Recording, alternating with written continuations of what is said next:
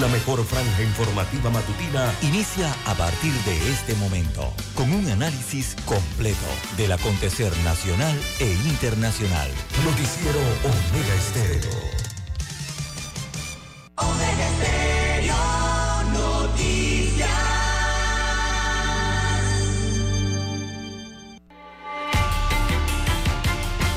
A continuación, los titulares, con los hechos que son noticias hoy.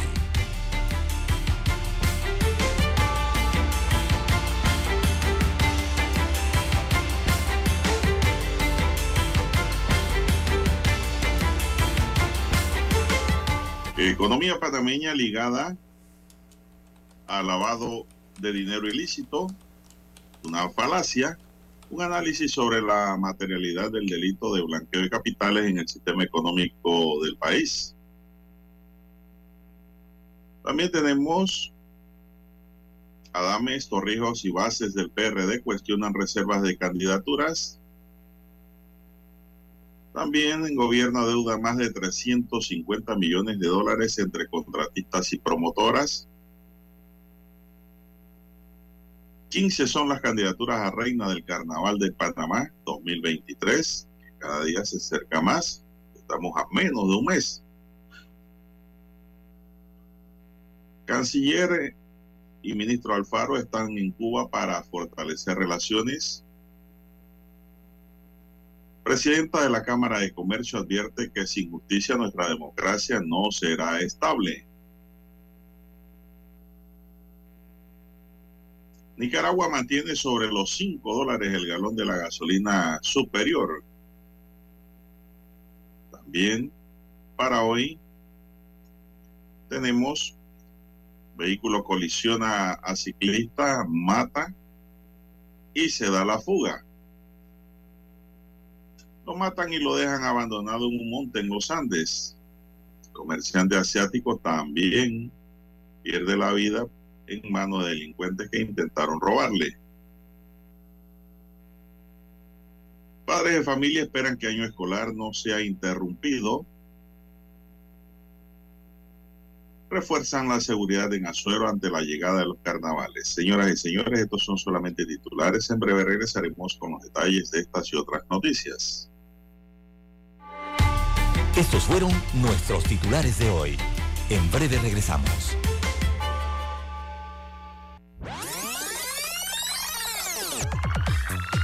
Omega Stereo tiene una nueva app. Descárgala en Play Store y App Store totalmente gratis. Escucha Omega Stereo las 24 horas donde estés con nuestra nueva app. 7:30 AM. Infoanálisis, con entrevistas y análisis con los personajes que son noticia. La mejor franja informativa matutina está en los 107.3 FM de Omega Estéreo, cadena nacional.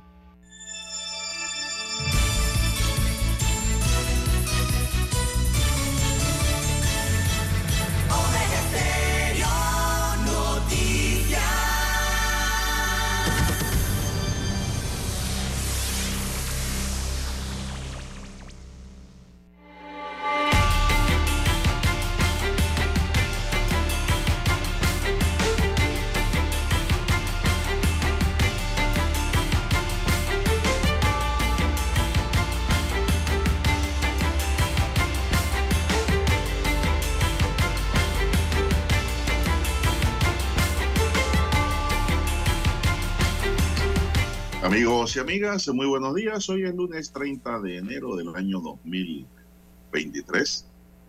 Ya estamos a un día para que el mes de enero de este nuevo año se vaya. Queden 11 meses pendientes para la llegada del año nuevo, don Dani. Pero el 31 se celebra la procesión más grande que tiene la República de Panamá, que es la procesión de San Juan Bosco, Don Bosco padre y maestro de la juventud. Entonces era el día 31 de enero y se espera un lleno a reventar porque en años anteriores se había suspendido la procesión a raíz de la pandemia. En el tablero de controles está Daniel Arauz Pinto. En la mesa informativa les saludamos. César Lara.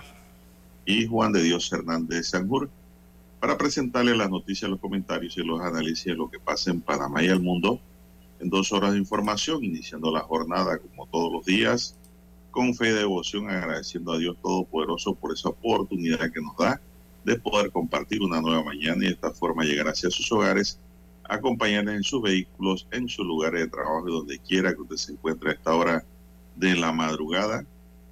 Pedimos para todos salud, divino tesoro, seguridad y protección, sabiduría y mucha fe en Dios. Mi línea directa de comunicación es el WhatsApp, es el doble seis catorce catorce cuarenta y cinco. Allí me pueden escribir a ese número de WhatsApp doble seis catorce catorce cuarenta y cinco. César Lara está en redes sociales. ¿Cuál es su cuenta, César? Bien, estamos en arroba César Lara R. Arroba César Lara R es mi cuenta en la red social Twitter. Allí puede enviar sus mensajes, sus comentarios, denuncias, fotodenuncias, el reporte del tráfico temprano por la mañana. Recuerde la dirección arroba César Lara para esos incidentes o accidentes, todo lo que le sirva de información al resto de los conductores. Buenos días, don Daniel Arabuz, allí en la técnica, en el control maestro. A usted, don Juan de Dios, en la unidad remoto. Y también a todos los amigos oyentes a nivel de, la República de Panamá, todas las comarcas, las provincias, el área marítima, donde llegan las señales de Omega Estéreo. También los que están en omegaestereo.com, cobertura a nivel mundial los que están en el canal 856 de Tigo, televisión pagada por cable a nivel nacional. Muy buenos días, Omega Estéreo llega a su televisor. Eh, también los buenos días a los que nos sintonizan a través de las aplicaciones de Omega Estéreo. Si usted no la tiene, bueno, usted la puede descargar a su celular eh, desde su tienda Android o iOS. Y también los amigos que nos escuchan a través de Tuning Radio, diversas plataformas por las cuales llega la señal de Omega Estéreo. ¿Cómo amanece? Para este inicio de semana, don Juan de Dios. El 8% del calendario ya lo hemos consumido hasta hoy 30 de enero. Bueno, muy bien. Espero que esté bien usted, esté bien dos. Daniel también. Así que vamos a iniciar esta jornada informativa. Un fin de semana violento, don Juan de Dios, ¿eh? y en todos los sentidos. Eh, dos homicidios en el distrito capital eh, se registraron. Eh, fue un fin de semana violento con estos dos homicidios perpetrados en la provincia de Panamá durante, las últimas 48 horas. Así que, en síntesis, don Juan de Dios, los delincuentes mataron a un comerciante asiático para robarle. También asesinaron a otra persona y dejaron su cuerpo tirado en Villa Esperanza, en el sector de Los Andes número 2, en el distrito de San Miguelito. Eh, además, se registraron tres accidentes viales que cobraron vidas. Eh, en el accidente de tránsito, uno de ellos el sábado, un autobús pirata atropelló y mató a un hombre en Felipillo. En Colón, una niña murió cuando el automóvil eh, que conducía su madre y en el que también viajaban sus hermanitos de 8 y 5 meses de nacido, 8 años de edad y 5 meses de nacido, eh, se salió de la vía y fue a parar a un precipicio. Eh, y también allí lastimosamente falleció la niña de 10 años de edad.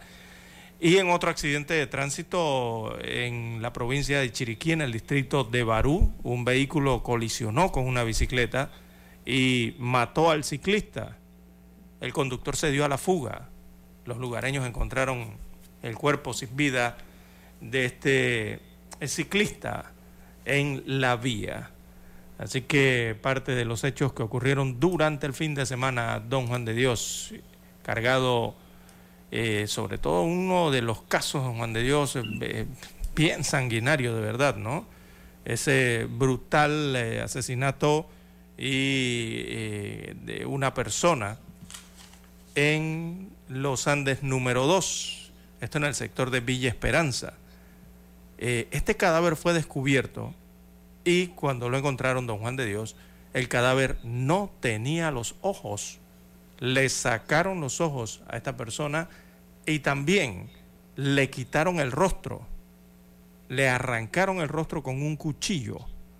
Eh, solo unos tatuajes podrían entonces ayudar a, a identificar a la víctima de este violento crimen eh, sádico de verdad, eh, esta situación, don Juan de Dios, sanguinaria. Eh, los peritos de criminalística encontraron ese cadáver en el distrito de San Miguelito durante el fin de semana. Bien, son las 5.44, Dani, vamos a hacer una pausa para regresar con más noticias porque Panamá objeto de una demanda constante del Grupo de Acción Financiera Internacional. La mejor franja informativa matutina está en los 107.3 FM de Omega Estéreo, 530 AM. Noticiero Omega Estéreo presenta los hechos nacionales e internacionales más relevantes del día. 7:30 AM. Infoanálisis. Con entrevistas y análisis con los personajes que son noticia. De 8 y 30 a 9 y 30 de la mañana. Sin rodeos. Con Álvaro Alvarado. De lunes a viernes. Por Omega Estéreo.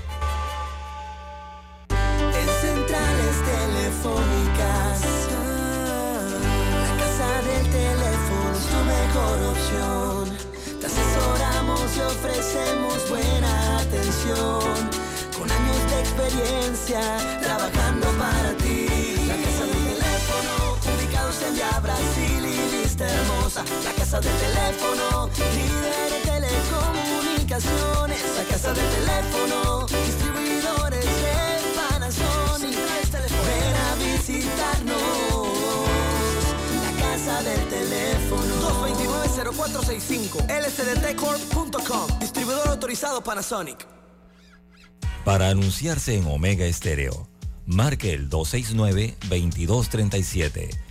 Con mucho gusto le brindaremos una atención profesional y personalizada. Su publicidad en Omega Estéreo. La escucharán de costa a costa y frontera a frontera. Contáctenos 269-2237. Gracias. Omega Stereo tiene una nueva app. Descárgala en Play Store y App Store totalmente gratis. Escucha Omega Stereo las 24 horas donde estés con nuestra aplicación totalmente nueva. Noticiero Omega Estéreo.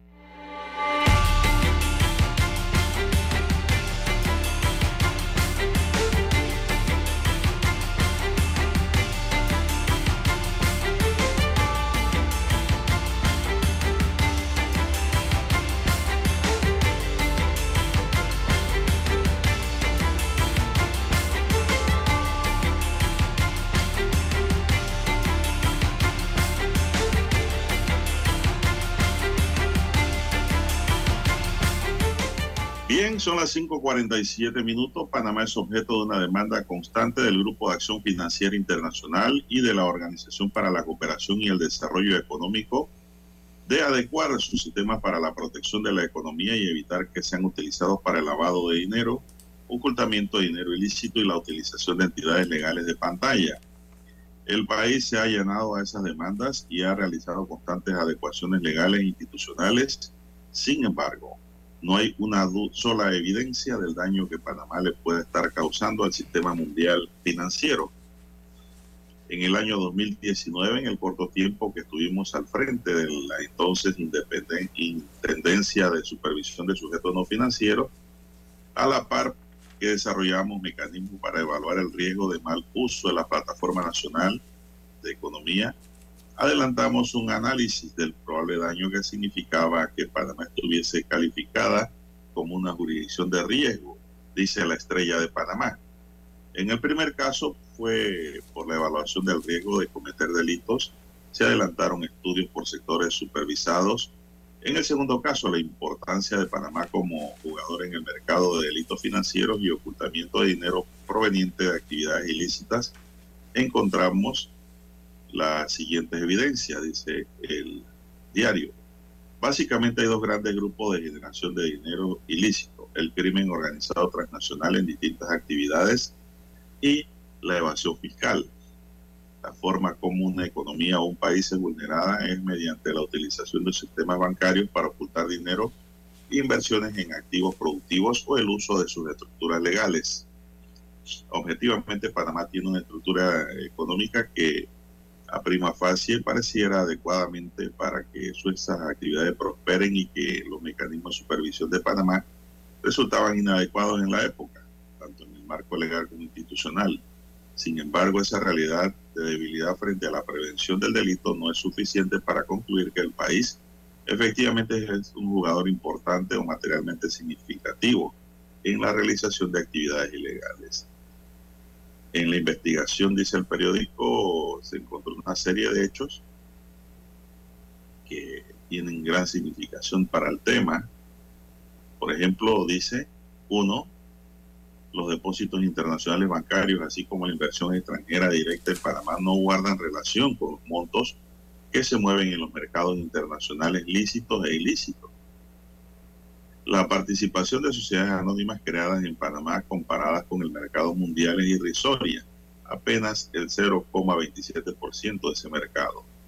Las jurisdicciones más comprometidas en la creación de sociedades anónimas, la evasión fiscal y la mayor participación de depósitos bancarios son los mismos países que demandan de Panamá ajustes en sus sistemas sin descartar que tengamos nuestra propia cuota de corrupción que se aproveche del sistema, lo cual es inaceptable.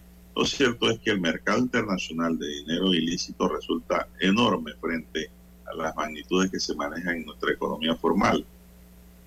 Unos 2.532 millones de dólares, en los cuales la evasión fiscal de lejos pareciera ser la principal preocupación de las agencias Gafi y la OCDE destaca la nota. Son las 5.50 minutos. Eh, la nota continúa, una extensa nota que está en la primera plana de la estrella de Panamá para hoy, para los que quieran darle mayor profundidad a esa investigación. Son las 5.50 minutos. Bien, bien, 5.50 minutos eh, de la mañana en todo el territorio nacional.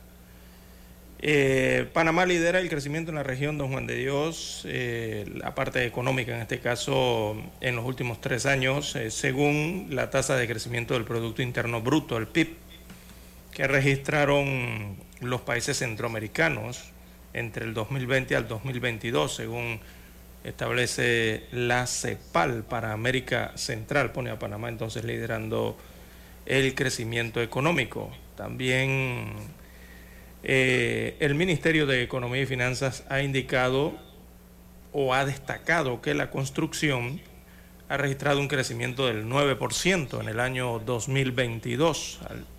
Así que son las cifras que están comenzando a salir del rendimiento entonces para el año pasado. Se están dando a conocer a inicios de este año. 9%. Ese es uno de los principales motores, así que esperemos que siga eh, creciendo la construcción en nuestro país. Bien, las 5.53, 5.53 minutos eh, de la mañana en todo el territorio nacional. Bueno, y sigue el caldero ardiendo, don César, la decisión del Comité Ejecutivo Nacional del PRD de reservar 144 cargos para que estos no vayan a elecciones primarias sigue generando cuestionamientos a lo interno de esta agrupación política. Por un lado, el presidente de la Asamblea Nacional, el diputado Cristiano Adames, quien ya ha anunciado sus intenciones de correr para diputado en el circuito 83, y para el presidente de la República, la reserva de estos cargos es algo que asegura, llama mucho la atención. Cuando hablamos del presidente de la República, nos referimos a Martín Torrijos. Al expresidente, sí. Se le dice presidente también. Según Adames, una de las premisas del PRD es la participación plena de sus dirigentes sin ningún tipo de limitaciones. El hecho de reservar sin análisis estadístico y encuestas llama mucho la atención. Yo exhorto a nuestras autoridades, de la cual formo parte, para que podamos verificar un real análisis de la misma y elevar la consideración de participación de todos sus miembros que salga el mejor, dice. Adame, quien es el primer vicepresidente del partido, agregó que no todas las posiciones deben ir a primaria, ya que allá donde el partido no ha tenido trayectoria histórica de participar se podrían hacer excepciones. Esa es mi opinión. respeto a todos los panameños que consideren lo contrario. Sin embargo, creo que el PRD es uno de los partidos que ha señalado históricamente que el que no aspira, aspira. Entonces no debe permitir ningún tipo de condicionamiento hacia el hecho de que haya participación plena, enfatizó. Por su parte, el expresidente la década pasada, Martín Torrijos, hizo alusión a la advertencia hecha por el a través de una nota enviada al partido poco antes de que el directorio nacional realizara realizado el domingo 22 de enero en donde indicó que la democracia estaba secuestrada y que el PRD estaba a punto de desaparecer llamado que afirma fue en vano un video divulgado ayer Martín Torrijos manifestó que quienes dirigen el partido están más empeñados en garantizar sus intereses que en escuchar la voz de la mayoría que exigen decencia y democracia. Hoy exige un divorcio total entre las aspiraciones colectivas y el proceder de sus dirigentes, al extremo de que la mayoría de los panameños no se sienten representados por las personas que recibieron su voto, precisó. Según el gobernante, los responsables de tales medidas no pueden utilizar el torrijismo a su conveniencia para justificar lo injustificable. Definió el torrijismo como la prevalencia de la jerarquía sobre el rango, de la consulta y la participación, la moral política, el combate al clientelismo y un firme compromiso con el cambio que aspiran los panameños. Afirmó que actualmente existe una desconexión social y política en el PRD producto de las malas decisiones que se acumularon con los años. En tanto, el movimiento de base para el rescate nacional liderado por el exsecretario general del PRD, Pedro Miguel González, rechazó categóricamente la propuesta de la actual dirección del partido que afirman cercena la democracia interna al intentar reservar cargos de elección popular en toda la geografía nacional. Con esta medida, señala este movimiento, se cuartan las aspiraciones de la membresía del partido y se violenta lo establecido en el estatuto y la ley electoral, así como el derecho constitucional de elegir y ser elegido estamos a reconsiderar tal decisión ya que en caso contrario no quedará más que presentar recursos legales correspondientes para frenar este abuso. El movimiento reiteró su rechazo al clientelismo que afirman se ha entronizado en las organizaciones políticas, incluyendo al PRD. Bueno, César sigue ardiendo Troya. Eh, lo cierto es que haciendo un análisis frío, ¿no? Un análisis desde el punto de vista de un atalayar que esté por encima de esos intereses, el PRD puede estar pegándose un tiro en el pie, don César, con estas reservaciones que han hecho. Así es, Es la verdad. eh, bueno, la membresía, habría que preguntarse cómo se siente la membresía ¿no? del Partido Revolucionario Democrático, eh, me refiero a los inscritos, en cuanto a, bueno, las opciones que tienen dentro del mismo colectivo, ¿no? Cuando se hacen este tipo de reservas para los casos, para perdón, los cargos de elección popular a los que pueden aspirar cualquiera eh, de los miembros de ese propio colectivo, ¿no? Recordemos que tiene 700 mil inscritos. Los 700 mil inscritos también eh, podrían tener la posibilidad de aspirar a cualquiera de esos cargos, pero el detalle es que cuando los reservan ya cortas eso, ¿no? Realmente cuartas eso y allí es donde entonces viene la, crítica y la polémica que se ha generado internamente dentro del Partido Revolucionario Democrático y también la opinión desde lo que captan desde afuera, ¿no? La situación que está atravesando internamente ese colectivo que es pro-gubernamental, son los que están en el gobierno actualmente. Entonces, eh, don Juan de Dios, están reservando eh, espacios, evidentemente la mayoría para diputaciones, y también para algunas alcaldías importantes, ahí es donde se está dando la mayoría de las reservas. Y como usted bien señala, podría ser un tiro en el pie, podría, porque don Juan de Dios, uno se pregunta, y bueno, eh, los diputados actuales buscan en su reelección, la mayoría de las reservas, igual que los alcaldes actuales. Pero uno se pregunta, ¿y para el resto de los cargos quién va a buscar eh, los votos, don Juan de Dios? ¿Ah? Uno se pregunta para presidente y vicepresidente, que es un solo cargo, eh, digo, dentro de la papeleta es una sola elección. Eh, ¿Quiénes buscarían los votos para ellos? Hacia abajo, me refiero en la pirámide, ¿no? si estamos hablando de cargos reservados, en este caso. Así es. Eh, don César, eh, bueno, esto es un tema, por cierto, muy, muy, muy interesante, porque pienso que desde ya el futuro candidato presidencial del PRD lo tienen amarrado. Ah, no, sí, eso está clarito. y esa soga es bien gruesa, don Juan de Dios. ¿eh? Llevarlo atado desde afuera. ¿no?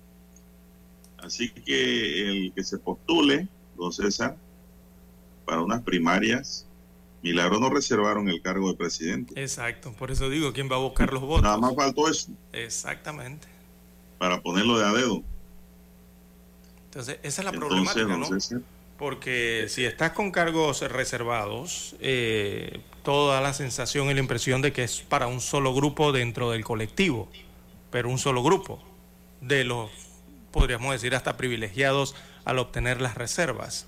Entonces, ¿Usted cree, don César? Entonces tener a todo un colectivo eh, que no le das oportunidad eh, internamente. Lo que pasa con estos caballeros. Eh, eso golpea el ánimo de, interno ¿no? De, los miembros también, don Juan de Dios. Y esos son los que buscan los votos. Lo que pasa es que estos señores creen, se creen dueños de una finca y que todos los miembros base del PRD son parte de su ganado, don César de su feudo. De su feudo, de su ganado, de su, qué sé yo, que son sus borregos, que ellos van a ir por donde ellos dicen. Porque dice que ahí ellos votan únicamente por el, por el grupo de ellos, pero tienen que fijarse en las bellezas que han hecho, su comportamiento, el manejo de planillas. Eh, y yo le voy a decir que la gran mayoría de los miembros del PRD de las bases no han recibido un beneficio directo de esta gente para que ellos piensen que tienen, tienen todo ganado, todo decidido. Y allí es donde viene el problema y el gran riesgo en que se han sometido. Pero me parece que ellos han escogido, don César, entre lo mal y lo peor, han escogido el mal. ¿Sabe por qué? Porque ellos saben muy bien que la mayoría de esos diputados que se han reservado los cargos, las bases no los iban a reelegir para esta próxima contienda. Sí, es que, es que con esto... Es mejor correr, aunque sean esas condiciones, que quedar por fuera en unas primarias. Eso es lo que yo estoy viendo allí. Sí, porque aquí da la sensación de que es, han silenciado con esto a los internos dentro del PRD, o sea, la membresía, el resto de la membresía. Pero hay que ver al final en la elección general, don Juan de Dios, que allá sí no se puede silenciar al resto. A su base y a cargar.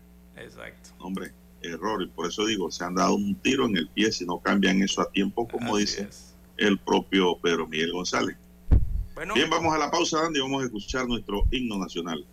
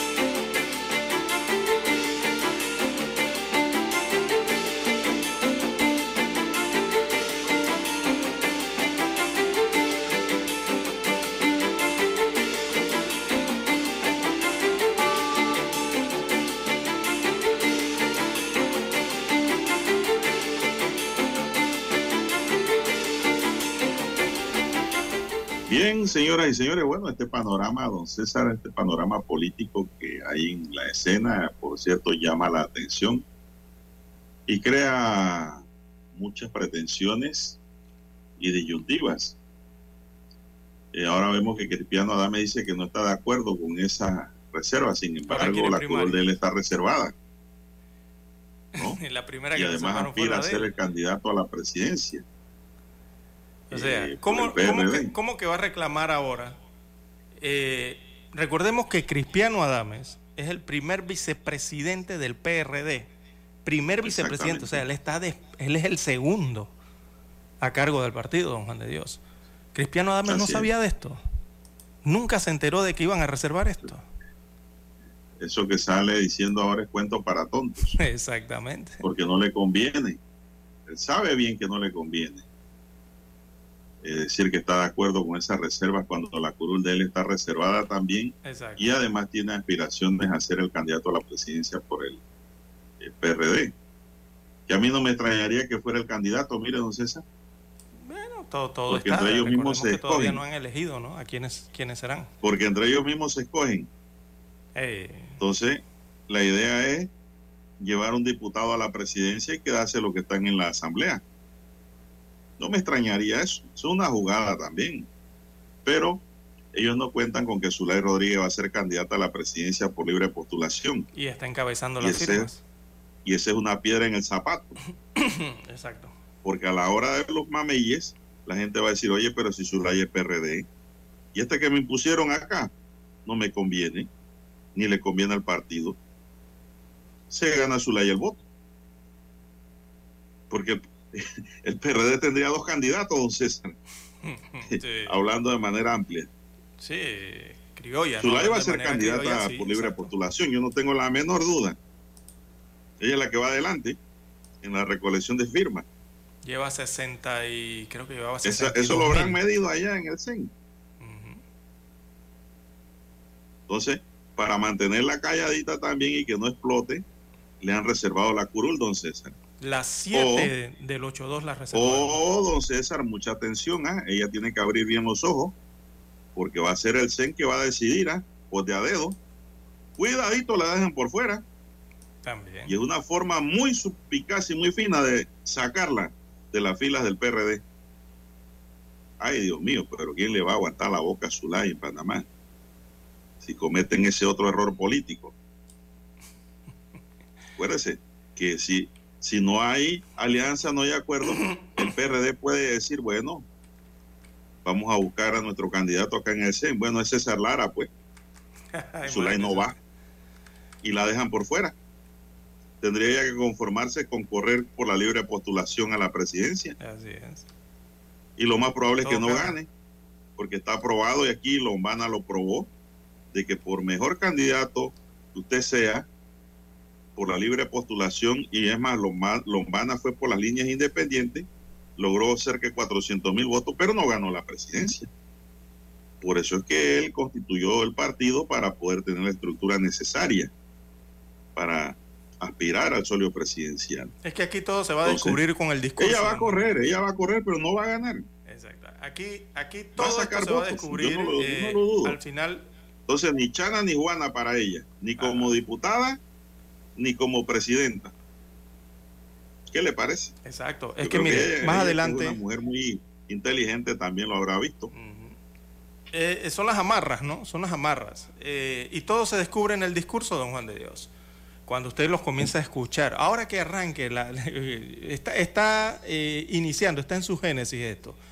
Cuando dentro de un mes, dos, dos meses más, o se llegue a junio, y arranquen entonces con sus propios discursos y ya eh, esbozando planes de gobierno o, por lo menos un presupuesto de gobierno para realizar en los próximos cinco años de ser electos, Allí eh, se descubren, don Juan de Dios.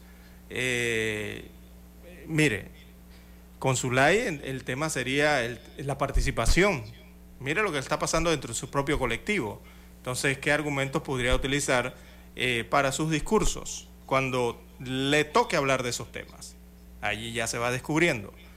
Eh, actualmente al, al, aspirante de RM, de Realizando Metas, también va a tener otra problemática seria cuando arme su discurso y tenga que hablar sobre, o le pregunten, o tenga que argumentar sobre el tema de corrupción en el país. Entonces, así, eso se va a ir revelando poco a poco, don Juan de Dios, con cada uno de los candidatos políticos que aspiran a la presidencia de la República, ¿no? Cuando le pregunte cuál será el futuro del país con las relaciones con el principal socio comercial. Exacto, el tema económico. ¿Qué va a responder? Entonces no va a tener allí, respuesta. allí usted lo va a ir descubriendo a cada uno, a cada uno de los candidatos según cada tema, ¿no? Eh, ya por lo menos aquí se han develado dos situaciones, ya, que, que pudiesen estar tocando a dos aspirantes. Esto se está poniendo interesante. Así es. Falta un año. Bien. Así es. Bueno, don Dani. Hay una pausa, seguimos. Sí, vamos a la pausa. A la pausa. Y regresamos con más.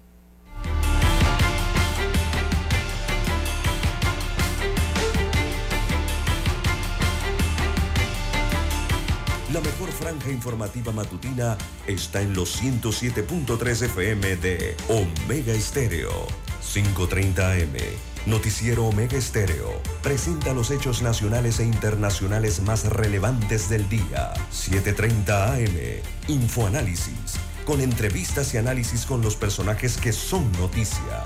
De 8 y 30 a 9 y 30 de la mañana. Sin rodeos. Con Álvaro Alvarado.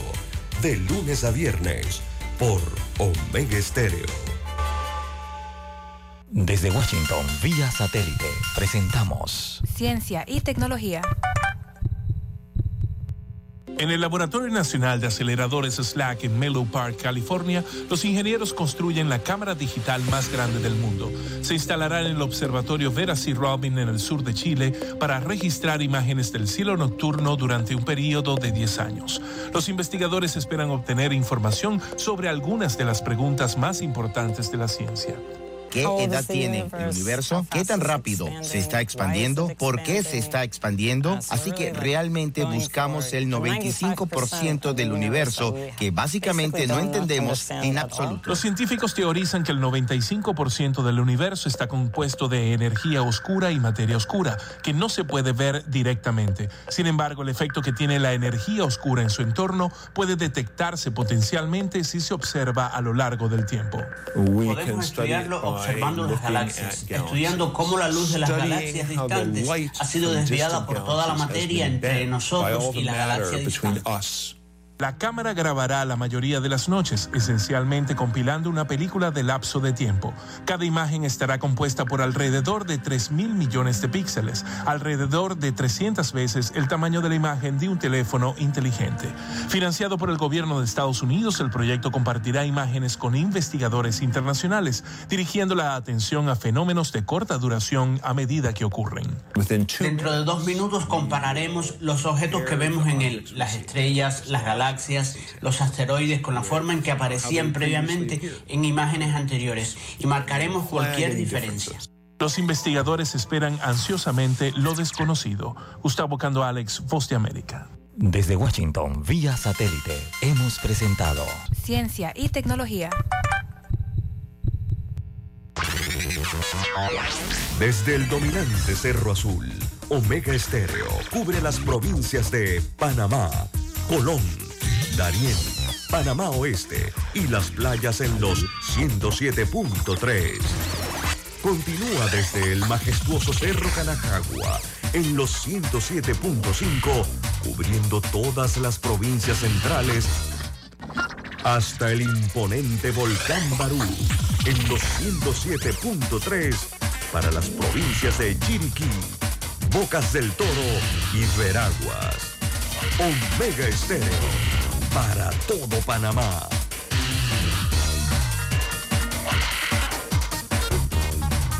Omega Estéreo, cadena nacional. Noticiero Omega Estéreo.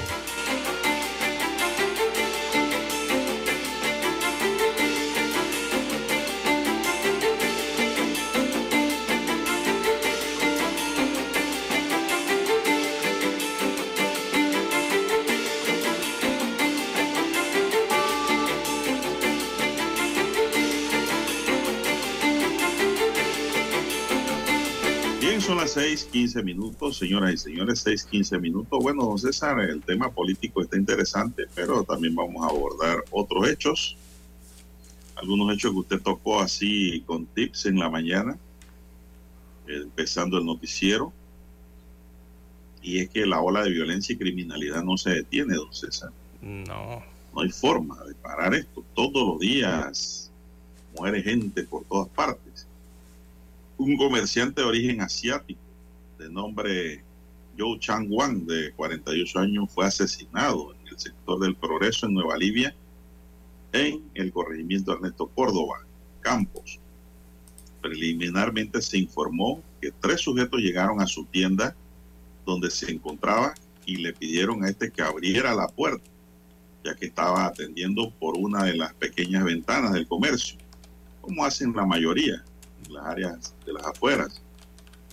El asiático se negó a hacerlo y uno de los maleantes introdujo el arma en medio de la reja de la ventana y le disparó, impactándolo en el tórax. Y fue en medio de la situación que el comerciante recibió varios disparos, uno de ellos en el tórax. El, el asiático fue llevado al centro de salud, donde ingresó en el cuarto de urgencia, pero falleció Así que la policía ahora mismo está tras la búsqueda de los responsables porque dicen que hay cámaras también. No hay asiático que no tenga cámara en su negocio. No sé, sería lo mejor que pueden hacer. Poner cámara, porque así ayudan al investigador. Entonces, eh, don Juan de Dios aquí... Pero yo le voy a decir que eh, estos eh, maleantes son torpes. Esto causa que, que la sangre de las personas hierva por dentro, don Juan de Dios, cuando uno escucha este tipo de noticias. ¿Y por qué lo digo? Porque este asiático estaba dentro de su local comercial. Eh, como todos sabemos, aquí en Panamá, en ciertas áreas, los locales comerciales de los asiáticos son cerrados. Eh, o sea, no pueden acceder las personas dentro de, ciertas horas ¿no? del día dentro del comercio. Entonces, este señor o este asiático asesinado estaba dentro, quizás desarmado, ¿verdad? Y por el simple hecho de no dejarlos pasar o no entregarle lo que querían, los, delincuentes que estaban en la calle, fuera, oiga, le han disparado a este ciudadano. Entonces, estas son las cosas que, que, hacen, don Juan de Dios, que la ciudadanía repudie y que la ciudadanía se sienta mal. ¿Qué necesidad había de, por lo menos de estos eh, pilluelos, de quitarle la vida a una persona por un simple hecho de como este, ¿no? De que no te permite entrar o, tú no logras como ladrón eh, acceder a lo que pretendías. Eh, ante una persona desarmada, ante una persona que está del otro lado de, un muro, eh, de, una verja o lo que sea, ¿no?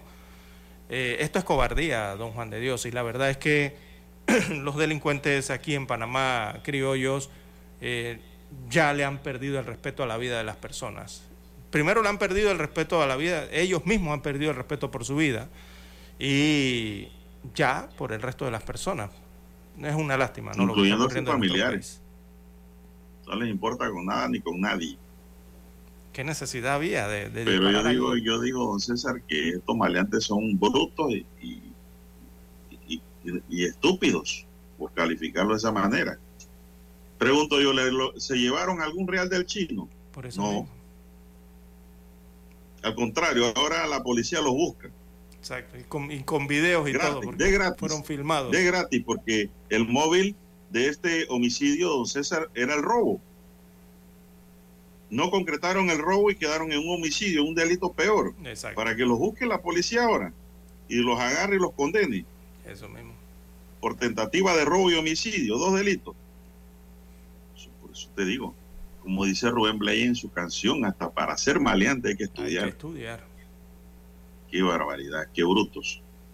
No, eh, bueno, así trabaja el bajo mundo. el respeto por si la vida. Si fueran inteligentes, no fueran maleantes, me diría alguien por allí. Son las 6:19 minutos. Don César, bueno, los organismos de seguridad trabajan contra el reloj ya en preparación para la actividad masiva más importante de Azuero, los carnavales, don César. Sí, se espera Ahí que está trabajando la ¿no? seguridad. Yo creo que van a tener gran trabajo, don César. ¿ah? Mejor es que se estén preparando. Van a tener mucho trabajo la Policía Nacional en estos carnavales. Desde mucho antes de la fiesta en la que se espera la presencia de miles de personas de todo el país, inician las coordinaciones con el fin de garantizar la seguridad de moradores y visitantes. Solo en la provincia de Los Santos, región del país con varios puntos de actividad de carnaval, se requiere un refuerzo de al menos 660 unidades policiales que van a ser llevadas al área para cuidar, además de otros grupos especializados de la seguridad. Según explicó el comisionado Juan Carlos Arango, jefe de la zona policial de Los Santos, durante la fecha habrá presencia de unidades antipandillas y otros grupos especializados preparados en la detección de personas dedicadas a las actividades delictivas. Dispondremos de todo el recurso disponible, unidades especializadas para prevenir y detectar la llegada de personas con otros intereses que no sea gozar y disfrutar el carnaval, indicó el jefe policial. Pero además de las actividades de carnaval en esta parte del país, se combinan muchos otros eventos durante esos días, como son las visitas de playa y el ecoturismo, para lo cual también se preparan las autoridades para hacerle frente. Según Arango, en coordinación con otras entidades miembros de la Fuerza de Tarea Conjunta, se preparan en presencia de vigilancia de áreas muy visitadas y de auge turístico. Mantendremos dispositivos de policía turística y ambiental para que las personas que visiten las playas lo hagan de manera tranquila y segura, puntualizó. Toda- eh, tras dos años de suspensión debido a la pandemia del COVID, se espera una afluencia masiva de personas en la región de Azuero durante los carnavales a realizarse desde el próximo 18 de febrero hasta el 22 del mismo mes. Yo sí creo, don César, que van a tener que reforzar la seguridad como lo han previsto porque estos lugares se van a llenar de gente de todos lados. No solo los lugareños, sino muchos visitantes van a tener y yo creo que esas 660 unidades se les va a quedar corto. El otro problema es que si usted envía más policías para allá, deja la ciudad sola. Sí. Y los maleantes quedan acá dueños de casa. Así que pues se están preparando ya para el próximo carnaval, don César, en Azuero, básicamente. Sobre todo, que son los que más llaman la atención, ¿no? Así es. Carnavales Bien. de, la, de Herrera y de Los Santos. 6.23 minutos eh, de la mañana en todo el territorio nacional. Don Juan de Dios, ¿ya usted recibió su recibo o su factura de energía eléctrica del último mes? No, pero dice que va a venir más alta. Sí, yo no sé, la gente está asustada con dice que la gente está eh, asustada. Ya, ya eh, el supermercado no asusta por ahora. Ahora lo que asusta es recibir, recibir el recibo de la cuenta de luz. El gobierno eliminó el subsidio, don César. Sí, pare, eh, esto, don Juan de Dios, pese a que hace unos días el gobierno había anunciado que continuaría al menos con un mes más con el subsidio de energía eléctrica, este subsidio extraordinario, ¿no? Más de un millón ciento dos mil clientes de las empresas de distribución eléctrica del país eh, se han tropezado con la sorpresa de que en los recibos de este mes de enero del 2023 eh, se les ha disparado la tarifa eléctrica, don Juan de Dios, unos, unos montos que la gente está asustada de verdad. El 92% de los clientes del servicio eléctrico de Panamá que consumen hasta 750 kilovatios hora mensual mantenían en sus facturas, recordemos, el subsidio de Fondo de Estabilización Tarifario Extraordinario. Ese era el subsidio por el, el FED del COVID, ¿se acuerda? Pero ese beneficio estaba vigente solo hasta el mes de diciembre. Ah, había anunciado la Autoridad Nacional de los Servicios Públicos, la SEP, ¿no? Y ese subsidio dependía del Consejo de Gabinete. Todo dependía si en diciembre se aprobaba extenderlo un poco más, dada la situación económica del país. Eh, pero, don Juan de Dios, las empresas de distribución eléctrica, ante la avalancha de quejas de sus usuarios por lo encarecido que ha visto este servicio, eh, reaccionaron entonces aclarando que es el gobierno, eh, es el que no ha continuado con este subsidio. Eh, destacan, aclaran entonces las empresas eléctricas, ¿verdad? Que es que como el gobierno no ha aclarado, no ha aprobado, no ha extendido este subsidio, entonces por ende ellas simplemente aplicaron la facturación, lo que leyeron en el medidor Don Juan de Dios y le aplicaron las tarifas eh, oficiales que tienen, o por lo menos las aprobadas. Así que el gobierno nacional descontinuó el subsidio FED extraordinario, eh, según señaló en un comunicado ENSA Panamá. El día de ayer vi ese comunicado. Este subsidio que se había mantenido durante toda la situación de emergencia nacional producto de la pandemia del COVID-19 reconocía hasta un máximo del 33% del pago de la factura mensual de los clientes residenciales y también de los pequeños comercios, de los clientes de pequeños comercios de las tres empresas de distribución eléctrica del país con baja tensión simple, o sea, la BTS de hasta 750 eh, kilowatts hora. Entonces, eh, em, la, empresa de distribución eléctrica eh, registran un total, veamos las estadísticas, 861.605 clientes con esta tarifa eh, de baja tensión o BTS, ¿no? Ese es el consumo que va de 0 a 300 kilowatts hora. También hay 108.324 clientes con consumo de 301 a 400 kilowatts hora. Además, se contabilizan 97.055 clientes con consumo de 401 a 600 kilowatts hora y un total de 35.471 clientes con consumo de 601 hasta 750 kilowatts hora. Eh, el problema es que, bueno, allí era donde se aplicaba eh, la tarifa FED COVID-19, que era un subsidio de estabilización tarifario extraordinario, producto de la situación de pandemia que existía en el país. El gobierno central o el gobierno nacional no ha reaccionado al respecto. Yo no he escuchado, ¿usted ha escuchado de algún comunicado?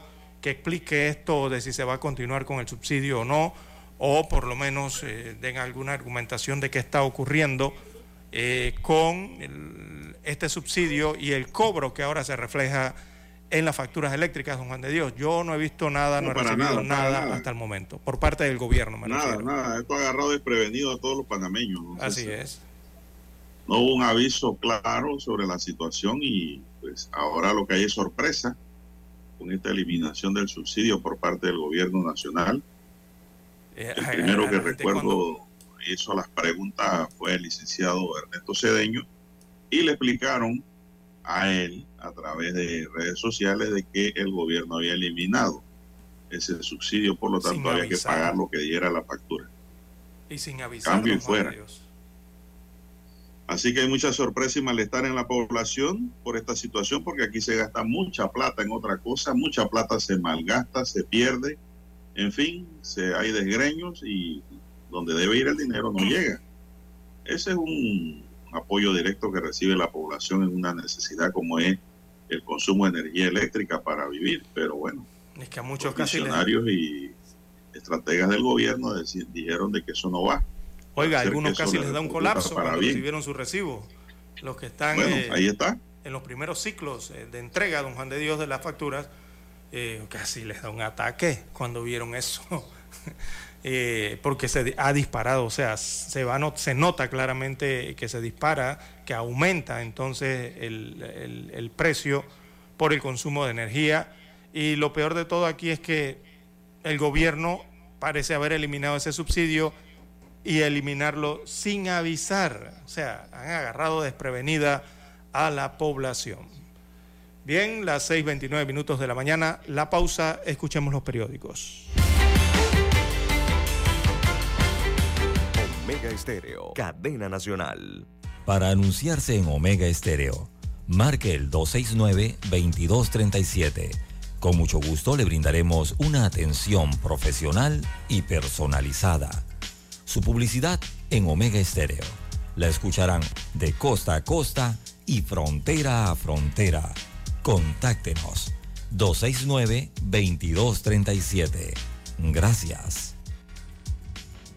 730 AM Infoanálisis, con entrevistas y análisis con los personajes que son noticia. La mejor franja informativa matutina está en los 107.3 FM de Omega Estéreo, cadena nacional. Desde los estudios de Omega Estéreo, establecemos contacto vía satélite con la voz de América. Desde Washington, presentamos el reportaje internacional.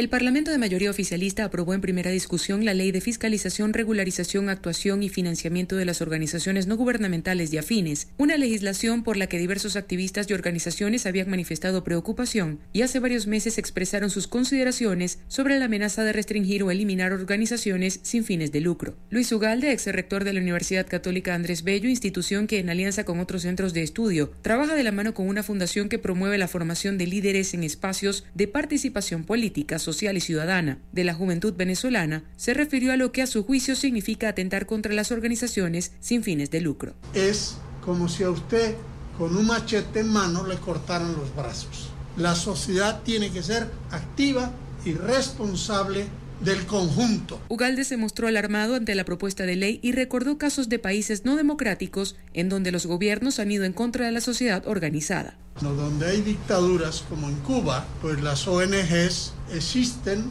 muy poquito en tanto en cuanto el Estado le da permiso cada uno. En Nicaragua, que el régimen ha hecho una serie de barbaridades, no hay otro término, y están combatiendo a las ONGs son modelos de Estado en el cual se busca que toda la población dependa del grupo que está en el poder. Según el parlamentario chavista Diosdado Cabello, al menos 62 organizaciones no gubernamentales operan con fines absolutamente políticos y son financiadas por otros gobiernos, entre ellos Estados Unidos, con el propósito de generar desestabilización en el país. Carolina Alcalde, Voz de América, Caracas.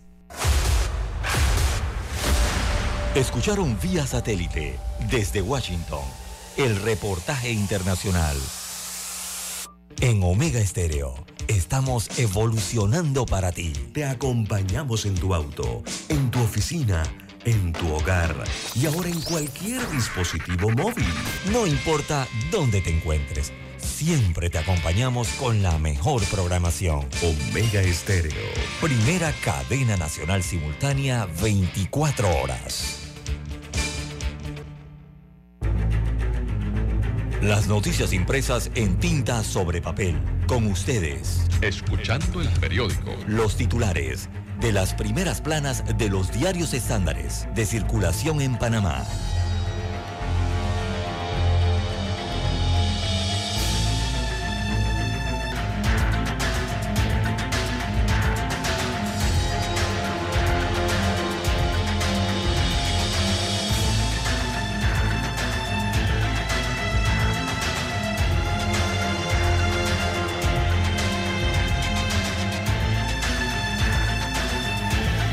Bien, amigos oyentes, el diario La Prensa titula para este lunes 30 eh, de enero del año 2023, Contralor General de la República no investigará a Sabonge ni a Rojas Pardini.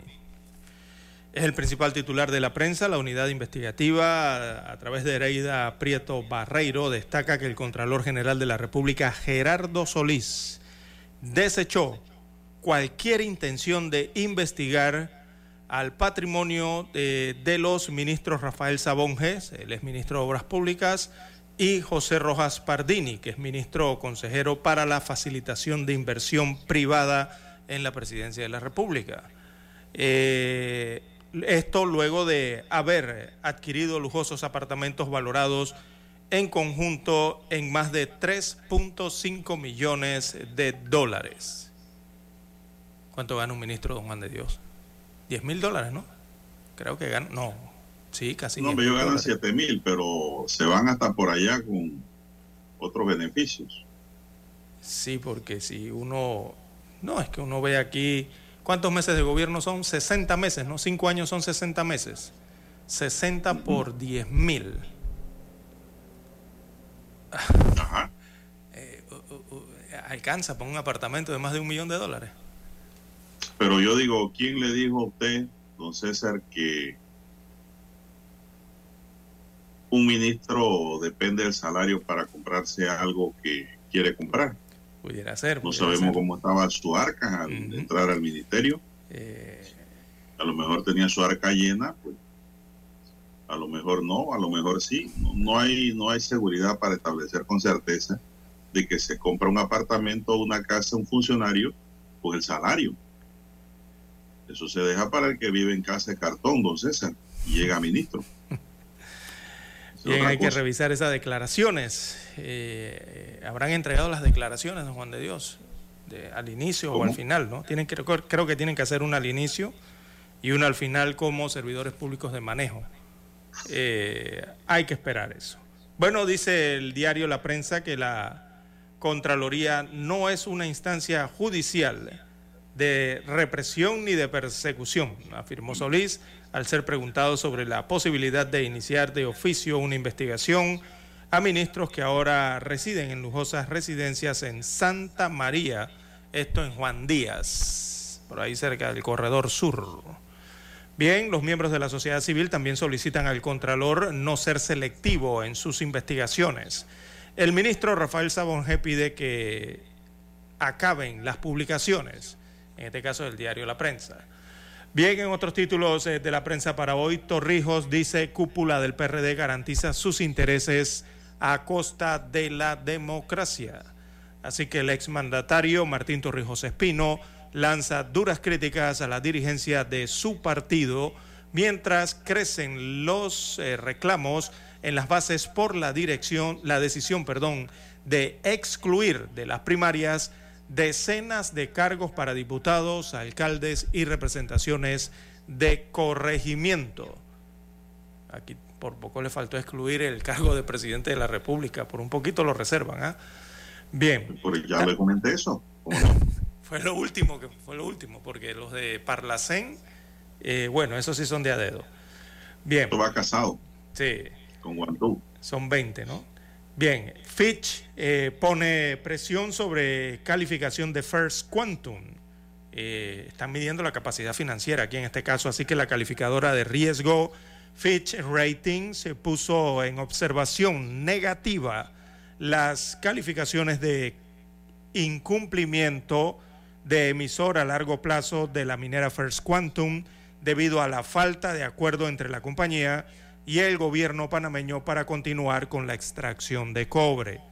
Así que para el 2023 la compañía proyectaba que la mina de Donoso eh, produciera 380 mil toneladas de cobre pero ellos siguen produciendo, don Juan de Dios, a pesar de todo lo que ha ocurrido.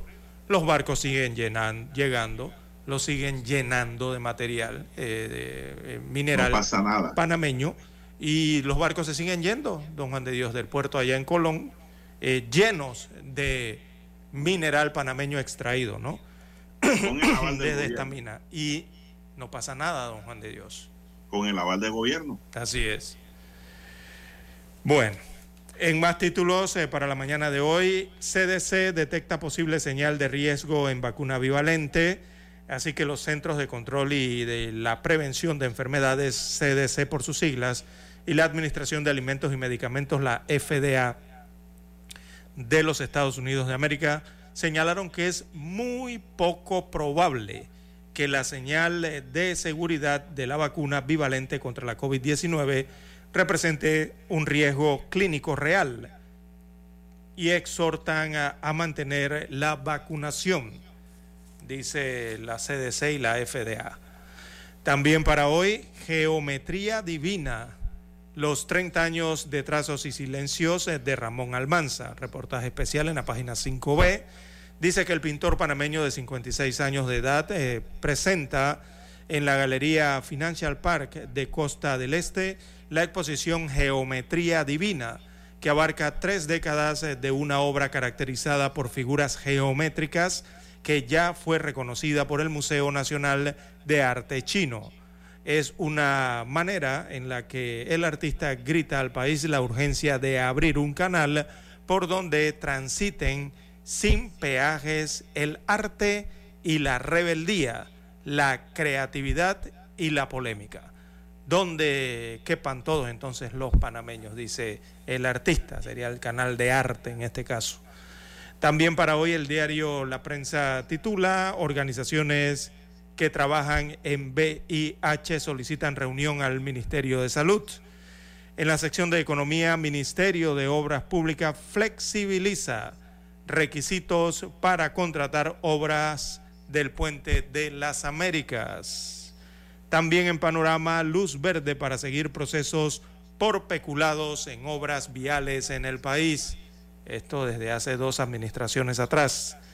También en los deportes, Djokovic es la victoria más grande de mi carrera, dijo al alzar el trofeo.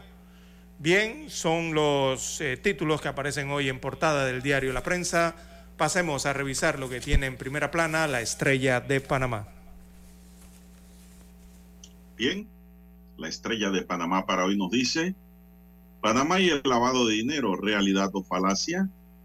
En un análisis sobre la materialidad del delito de blanqueo de capitales en el país, Francisco Bustamante, economista y ex subdirector de la Caja de Seguro Social, expone que los países productores y consumidores de sociedades offshore son los mismos que demandan de Panamá prácticas modernas de supervisión, control y sanción. La deuda que tiene el gobierno con contratistas y promotoras es necesario que el gobierno cumpla con estos compromisos y reconozca los intereses que ha generado, dice Carlos Allen, presidente de la CAPAC. Un tour entre cantos, danza y comida afro. El movimiento Afro Unidad organiza giras hacia el Fuerte San Lorenzo y el Fuerte San Fernando comparadas en la iglesia del Cristo Negro, la aduana y el popular eh, palenque de Leti en María Chiquita, que acerca a los visitantes a la gastronomía, las danzas y los cantos congos, estos últimos a cargo de Jorge Montenegro y amigos. En cultura también, el primer festival del azúcar y la sal en Aguadulce será del 16 al 19 de marzo. Torrijos y Adames critican cúpula del PRD, la decisión del CEN de reservar 144 cargos para que no vayan a primarias. Generó ayer las reacciones del expresidente y el jefe del legislativo. Hoy existe un divorcio total entre las aspiraciones colectivas y el proceder de los, sus dirigentes, dijo Torrijos. Agro y Panavac con puntaje destacado. Según la encuesta realizada por la empresa Gimo Service SA para el grupo editorial del siglo y la estrella GC.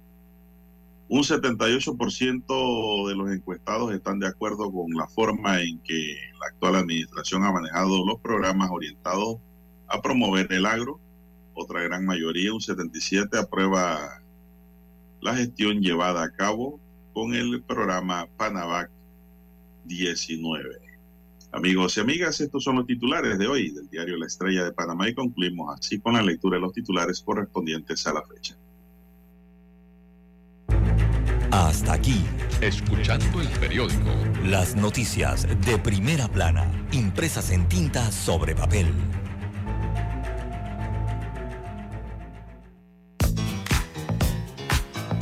Desde el dominante Cerro Azul en los 107.3. 107.3. Continúa por el majestuoso Cerro Canajagua en los 107.5 para provincias centrales. Hasta el imponente Volcán Barú. En los 107.3. Transmite Omega Estéreo, cadena nacional simultánea. Noticiero Omega Estéreo. Desde los estudios de Omega Estéreo, establecemos contacto vía satélite con la voz de América. Desde Washington, presentamos el reportaje internacional.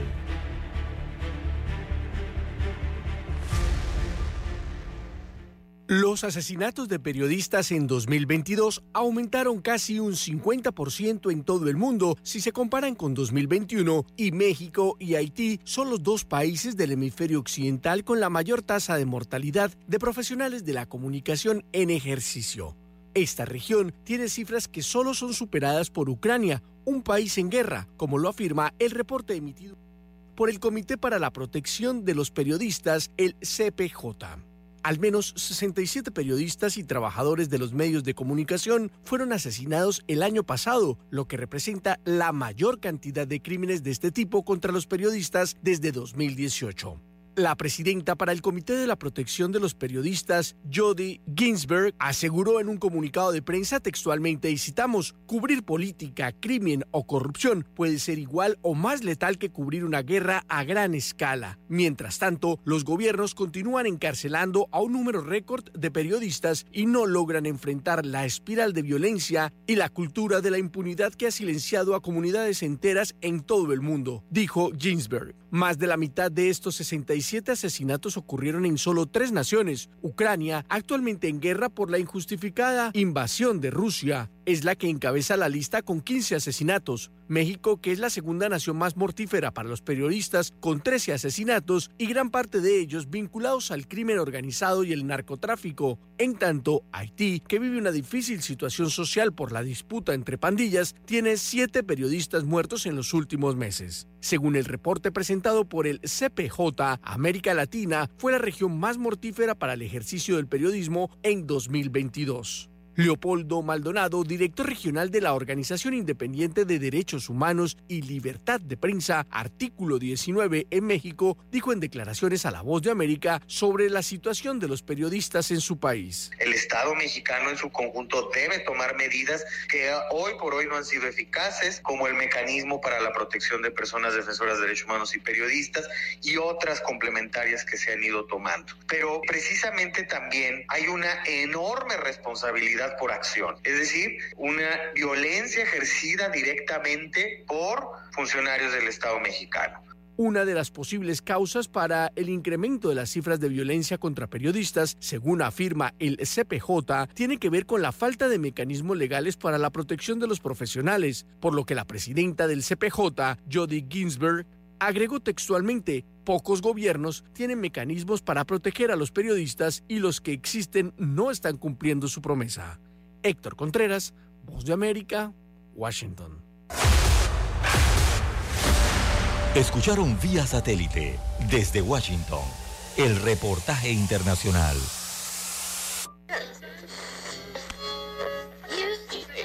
Cuando nadie creía en el FM estéreo, esta es la nueva generación en radio. Esta es la generación Omega. Construimos el camino que seguirían las demás. Omega Estéreo. 41 años de profesionalismo, evolución e innovación. Problemas de tierra, reclamos por accidentes, despidos injustificados, reclamos de herencias, sucesiones, daños y perjuicios. Todo problema legal civil, penal y laboral, consulte al 6614-1445. Licenciado Juan de Dios Hernández le atiende. 6614-1445.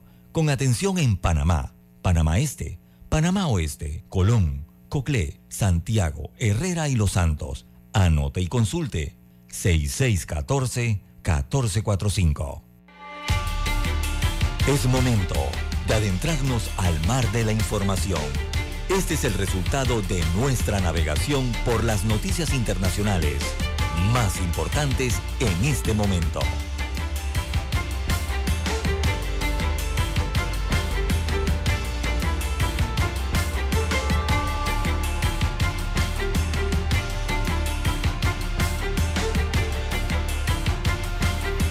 Avanzamos, señoras y señores, son las 6:49 minutos. Bueno, en el plano internacional se informa que otra mujer estuvo en el apartamento que alquiló en Bogotá el estadounidense John Nelson Paulos, previo al homicidio de la DJ de 21 años Valentina Tres Palacios. La cámara de seguridad del edificio del 19 de enero muestra el momento en el que Paulos ingresa con otra mujer al apartamento y dos horas después vuelven a salir.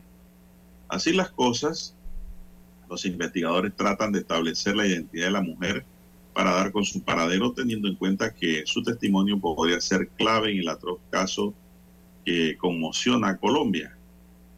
Polo es un norteamericano de 35 años, oriundo de Wisconsin, y Valentina se conocieron en una aplicación de citas en internet y entablaron una relación.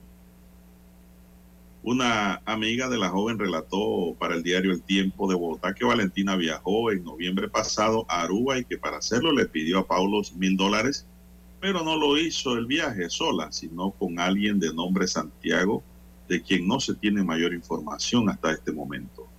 Paulo mencionó que pensaba pasar tres meses en Colombia porque su trabajo como agente financiero en la Bolsa de Wisconsin le permitía trabajar eh, en teletrabajo. El norteamericano fue capturado con 8 mil dólares y 17 tarjetas de crédito en Panamá, país de donde tenía pensado viajar a Turquía y después remontarse a Montenegro, con el que Colombia no tiene tratado de extradición. Todas estas cosas lo incriminan más, don César. Sí. La historia detrás del presunto femicida Tenía sus empieza a volverse más perversa. Sí. Pues a través de las redes sociales fue difundida una foto en la que se puede observar a Pablo con la que sería su esposa y sus tres hijos quienes residen en Estados Unidos, más precisamente en Wisconsin. En Estados Unidos es reconocido como un hombre de familia, un padre responsable, ejemplar y preocupado por sus hijos, un hijo de Dios que asista a la iglesia y un esposo ejemplar, dice la nota. La familia de Pablo tuvo que pasar una difícil prueba en el 2018 cuando Jackson Paulo, uno de sus hijos, fue diagnosticado con cáncer razón por la que decidieron acudir a la beneficencia pública para costear el tratamiento. La historia se volvió tan mediática y fue la Fundación Victory of the Lamb la que ayudó a recolectar los fondos para el hijo de Paulo, que ahora está preso en Colombia, don César. Bueno, eh, esa era la vida en los Estados Unidos, la imagen, pero en Colombia al parecer era otra situación, acá en el país suramericano. Bien, las 6.52. El diablo lo tentó y cayó. Sí, puede ser. dar a Colombia buscando otro rumbo. Así es. El diablo es puerco, como dicen los colombianos, ¿no? Bien, las 6.53 minutos de la mañana en todo el territorio nacional. La pandemia de la COVID-19 se mantiene, don Juan de Dios, amigos oyentes. Hubo reunión a nivel mundial. Así que la Organización Mundial de la Salud consideró el día de hoy que la pandemia de COVID-19 se mantiene como una emergencia sanitaria de alcance internacional, porque sigue siendo una enfermedad infecciosa peligrosa que puede causar daños considerables a la salud de las personas y los sistemas sanitarios de los países, dijo temprano hoy Tedros Adhanom Ghebreyesus. Él es el director general de la Organización Mundial de la Salud. Es la declaración que han adoptado en la OMS eh, por recomendación del comité de emergencia de su organización. También se reconoce que la pandemia ha entrado en una fase de transición, lo que puede dar paso a que el nivel de alarma llegue a su fin en los próximos meses. Así que los expertos del comité de emergencia han señalado en su recomendación a Tedros que ahora hay que reflexionar en cómo pasar de una fase de emergencia a una fase de normalidad en la que se conviva con el virus de manera segura. Es lo que han acordado eh, el día de hoy allá en la sede de la Organización Mundial del Comercio. Repito, la OMS mantiene la pandemia de COVID-19 como emergencia sanitaria de alcance internacional. Eso sí, el Comité de Emergencia señaló que ahora hay que reflexionar cómo pasar de manera segura de una fase de emergencia a una fase de normalidad. Don Juan de Dios. Bien, en otra nota, don César, son las 6:54 minutos. Buenos días, Panamá. Señor conductor, maneje con mucho cuidado. Señora conductora, usted también. Bien, la agencia antidrogas de Estados Unidos, DEA, despidió a su director en México, Nicolás Palmeri, después de que intentara usar fondos de la agencia para pagar por su fiesta de cumpleaños y mientras era investigado por sus relaciones con abogados del narcotráfico en México, según el Washington Post. Palmeri, que estaba encargado de las operaciones en la DEA en México y Centroamérica, rechazó las denuncias en declaraciones al Washington Post y aseguró que su jubilación forzosa obedece, entre otras cosas, a una venganza personal por parte de otro funcionario de la agencia, al que prefirió no nombrar. La DEA no ha ofrecido información sobre el cese de Palmeri, pero se sabe que César lo sacaron de la agencia. Son las 6:55 minutos en su noticiero Omega Estéreo, el primero con las últimas. En Asia, don Juan de Dios, una explosión en el interior de una mezquita dentro del cuartel general de la policía de Peshawar, en el noreste de Pakistán, dejó este lunes al menos 25 muertos y más de 120 heridos, eh, informó un responsable gubernamental desde ese punto de la geografía mundial. Hasta ahora, 25 personas murieron y 120 resultaron heridas. Estoy aquí en lugar de los hechos y se están efectuando las tareas de rescate, dijo el vicecomisionado de la ciudad de Peshawar, eh, Shafullah Khan.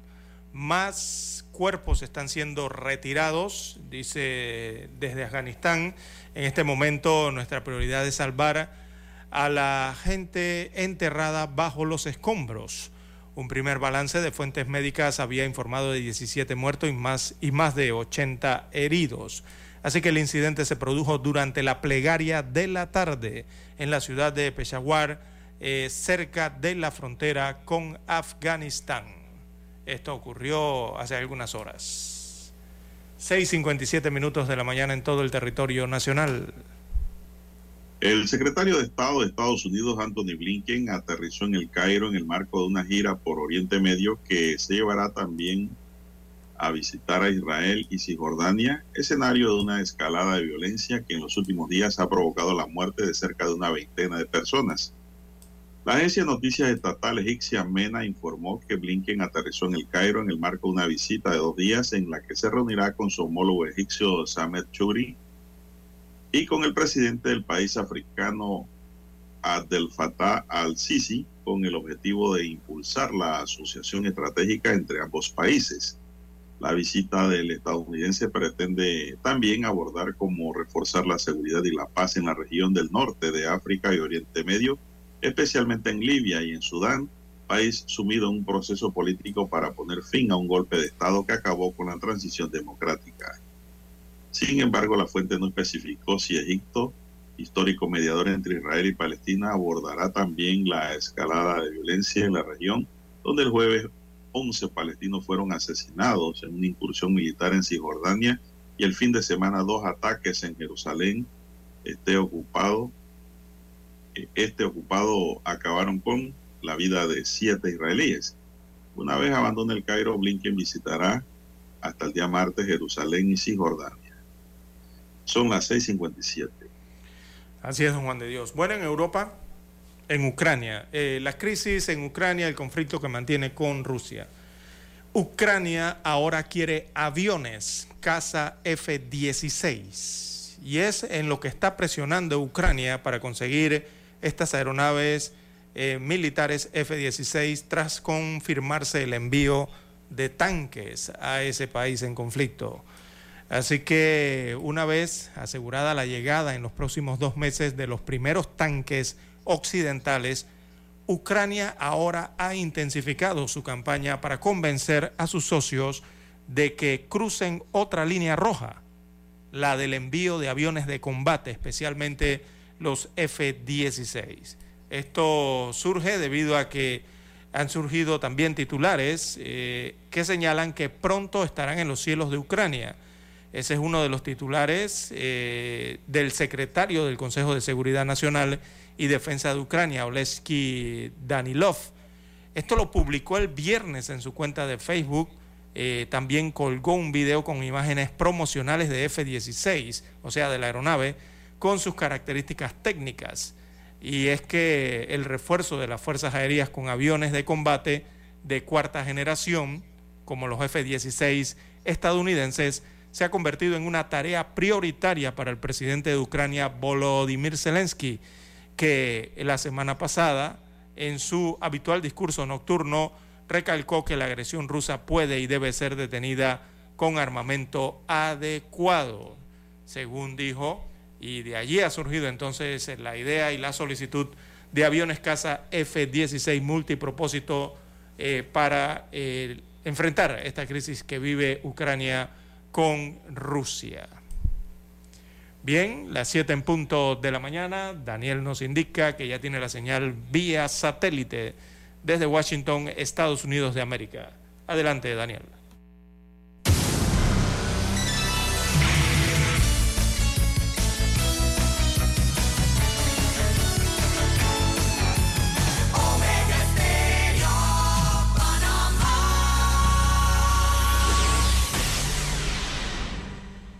El satélite indica que es momento de nuestra conexión. Desde Washington, vía satélite. Y para Omega Estéreo de Panamá, buenos días, América. Buenos días, América. Vía satélite. Desde Washington.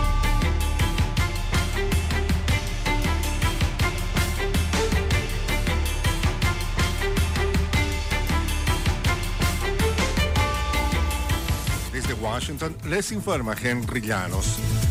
Debido a la llegada de inmigrantes desde Texas enviados por el gobernador, el alcalde de Nueva York advierte que ya no hay más espacio para inmigrantes. Es el quinto centro humanitario que abre bajo la administración de Eric Adams. Está ubicado en la terminal de cruceros de Brooklyn desde donde se puede observar la Estatua de la Libertad, símbolo de la migración. Esta es otra de las soluciones que ha planteado el gobierno de la ciudad ante la llegada de inmigrantes cuyo número ya supera los 42 mil. No tenemos más espacio, pero todavía estamos buscando lugares y acomodándolos y eso lo vamos a seguir haciendo. Esa es nuestra ley, esa es nuestra obligación y eso es lo moralmente correcto. El jefe de policía de Memphis disolvió el sábado la llamada unidad Scorpion de la ciudad señalando una nube de deshonra a raíz del video recientemente difundido que mostraba a varios de sus agentes golpeando a Tyre Nichols, un hombre de 29 años, hasta matarlo después de una parada de tráfico cerca de su casa. La directora de policía, Lynn CJ Davis tomó la decisión un día después que el video fuera revelado y dijo que escuchó a los familiares de Nichols, líderes comunitarios y policías no involucrados en el incidente. El anuncio de Davis se produce cuando la nación y la ciudad luchan por lidiar con la violencia de los agentes que también son negros. El Salvador tiene expectativas en el nuevo embajador de Estados Unidos, William Duncan, que ya se encuentra en el país y presentará sus cartas credenciales en los próximos días. Nos informa Neri Mabel Reyes. El nuevo embajador de Estados Unidos en El Salvador, William Duncan, llegó la semana pasada y su primer acto protocolar será presentar sus cartas credenciales al gobierno del presidente Nayib Bukele en un ambiente que genera expectativas en diversos círculos debido a la situación de las relaciones entre ambos gobiernos. La presencia de William Duncan en el país se produce a casi año y medio de la partida del embajador Douglas Johnson, en un momento en que ambas naciones entraron en tensión en sus relaciones diplomáticas. Nerima del Reyes, Voz de América, San Salvador. Al menos 20 personas murieron y 96 resultaron heridas hoy lunes en un ataque suicida en una mezquita en la ciudad de Peshawar. Nadie reclamó de inmediato la autoría del ataque en Peshawar, según un oficial de policía que dio la última cifra de víctimas. Las sospechas en ataques de esa clase suelen recaer en el talibán pakistaní que ha cometido ataques parecidos. El agresor se inmoló por la mañana dentro de la mezquita cuando los fieles, incluidos muchos policías de unas oficinas policiales cercanas, en el interior. La pandemia del coronavirus, el impacto de tres huracanes en los últimos dos años y los efectos del cambio climático han convertido a Nicaragua en el país que más sufre hambre en Mesoamérica, según revela la Organización de las Naciones Unidas para la Alimentación y la Agricultura. A esto se suma la escalada sostenida de los precios de alimentos agravada por el conflicto de Ucrania principalmente por el comportamiento de los precios de los aceites vegetales, cereales y fertilizantes. De acuerdo con el informe de la FAO, el 18.6% de los nicaragüenses sufre hambre, es decir, 1.200.000 personas. Sin embargo, el gobierno de Daniel Ortega sostiene que programas como los huertos familiares creados en todo el país mantienen garantizada la seguridad alimentaria. Incrementar la producción y consumo de productos acuícolas es decir, es transferir recursos, transferir capacidades en el tema de la producción acuícola, peces, pescados, alimento importante y además fortalecer los huertos familiares. Después de Nicaragua, Guatemala y Honduras son los países que más padecen hambre en Mesoamérica, según la FAO. En este sentido, el economista Daniel Suchar recomienda a estas naciones modernizar su producción. Tiene que haber una voluntad política, dejar los sesgos de ideologías y buscar estas buenas prácticas como sucede en Corea del Sur, como sucede en algunas partes de India, que son casos de éxito. En los últimos siete años, la inseguridad alimentaria en América Latina y el Caribe aumentó en casi 100 millones de personas, según la FAO. Donaldo Hernández, Voz de América. Desde Washington vía satélite y para Omega Estéreo de Panamá hemos presentado Buenos Días América. Buenos días, América. Vía satélite. Desde Washington. Omega Estéreo, cadena nacional. Problemas de tierra, reclamos por accidentes, despidos injustificados, reclamos de herencias, sucesiones, daños y perjuicios. Todo problema legal civil, penal y laboral, consulte al 6614-1445. Licenciado Juan de Dios Hernández le atiende. 6614-1445. Con atención en Panamá, Panamá Este, Panamá Oeste, Colón, Coclé, Santiago, Herrera y Los Santos. Anote y consulte 6614-1445.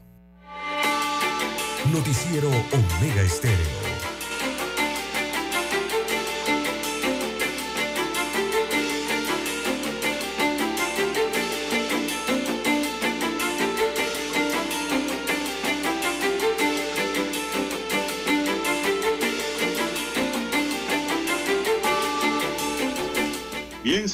Señores, continuamos con las noticias. Están en sintonía de Omega Estéreo, cadena nacional. Bueno, y anoche se dio un doble asesinato, don César, en el Chorrillo. Asesinan a padre e hijo tras una balacera registrada en la calle 21 del Chorrillo. Informes indican que se estaba efectuando un parking luego de un juego ayer. Eh, pero la situación se salió de control en horas de la noche, donde un grupo contrarios aprovecharon la situación y dispararon contra el grupo de personas que estaban en la fiesta y dos personas fallecieron mientras otras tres resultaron heridas. Esto ocurrió anoche en la calle 21 del Chorrillo, don César. Sigue la ola de violencia y criminalidad en las calles. Sí, preocupante. Bien, don Juan de Dios. Bueno, ah, ahora vamos a hablar un poco de, oiga, de, de la, usted sabe lo que es la dolorosa. ¿Ah, don Juan de Dios? No, no sé a qué se refiere. Explíquenos. Oye, ese es el término que están usando en los supermercados ahora. Los, los- los panameños cuando van al supermercado o se tienen que enfrentar al supermercado o ir a adquirir algo al supermercado, ¿no? Le llaman la dolorosa. Y es por los altos precios que lastimosamente están golpeando eh, eh, los insumos en el país, eh, los productos en el país. Bueno, eh, la carne, don Juan de Dios, la carne de res, eh, todo se pronostica que va a aumentar de precio, más de lo que ya eh, eh, está por las nubes, ¿no? Así que la Asociación Nacional de Ganaderos ha indicado que el precio de la carne va a tener que subir porque los insumos están altos, están por las nubes, están golpeando los precios de la carne y también el verano, ¿no? Eh, es el fuerte verano también y los consumidores, lo más probable es que en las próximas semanas o en los próximos días eh, estarán sintiendo ese golpe en los supermercados, adicional al- a cada vez que van y adquieren otro producto. El café es uno de los que también ha aumentado de precio en las últimas semanas, don Juan de Dios. Pero vamos con la carne. Pero es Comprar que aquí carne. ni nos damos cuenta cuando aumentan los precios. Exacto.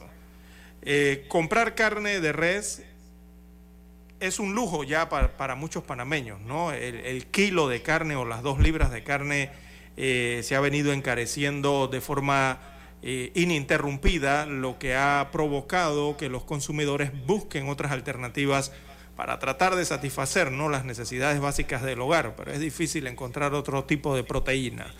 Eh, con excepción de algunos cortes que están dentro del control de precios, que tienen un promedio de 5 balboas con 62 centésimos por kilogramo o 6 balboas con 60 centésimos por kilogramo, los panameños pueden estar eh, eh, pagando hasta más de 10 dólares el kilo de carne de res, dependiendo del corte. Esto según los datos de la propia Autoridad de Protección al Consumidor y Defensa de la Competencia, ACODECO.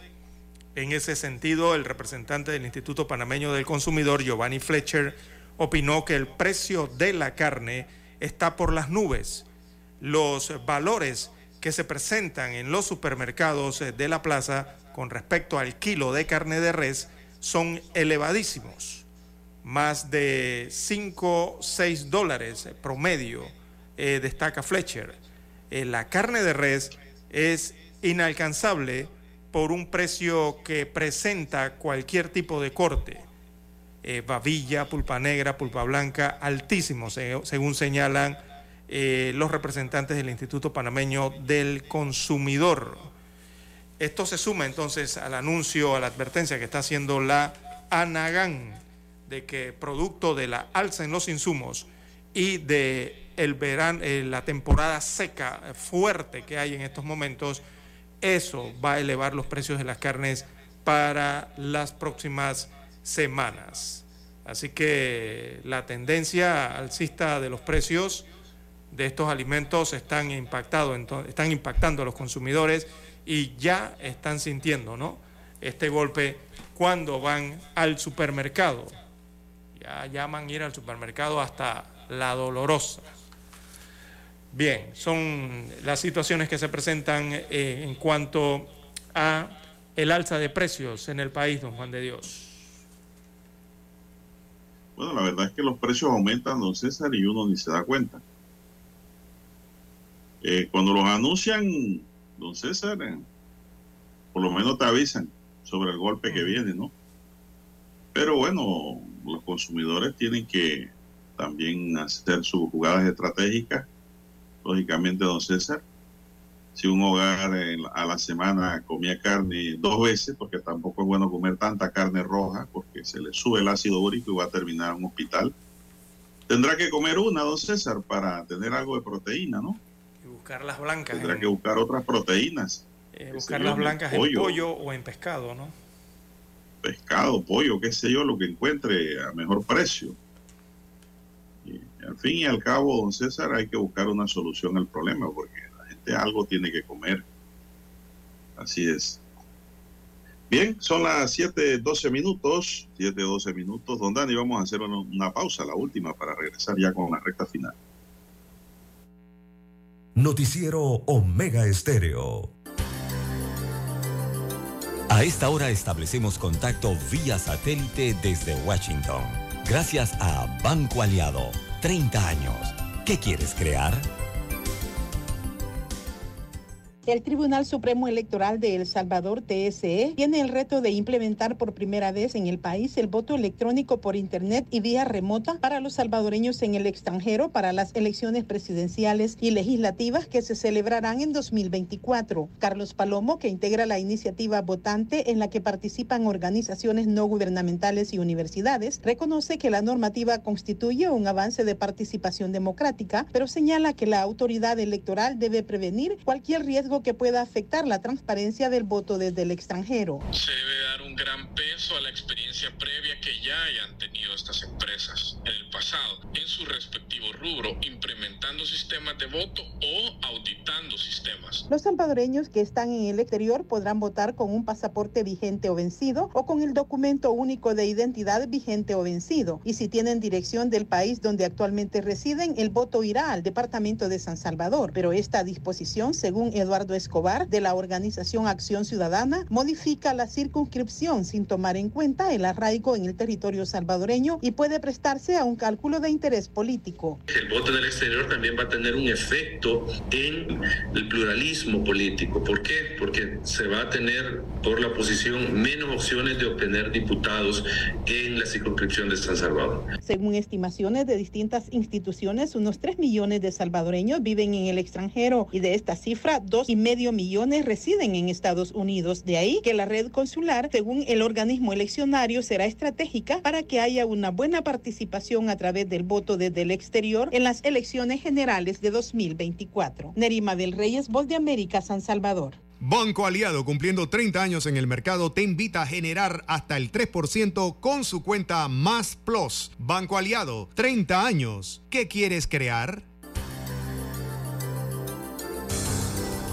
El reportaje internacional llegó a ustedes gracias a Banco Aliado.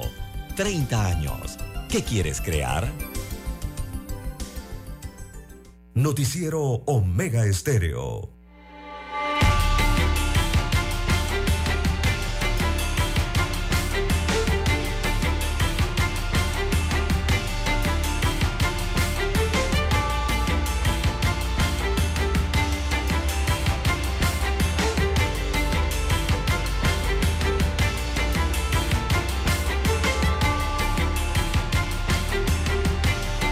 Señoras y señores, las 12 personas presuntamente implicadas en un secuestro de un ciudadano norteamericano ocurrido el pasado miércoles en el distrito de La Chorrera, Panamá Oeste, fueron llevados ayer ante el juez de garantía. Los aprendidos llegaron sobre las 6 de la mañana a la sede del sistema penal acusatorio de Panamá Oeste en un microbús de la DJ para la audiencia programada a las 8 en punto. El traslado de la docena de aprendidos se realizó bajo la custodia de las fuerzas especiales y del bloque de búsqueda de la Policía Nacional.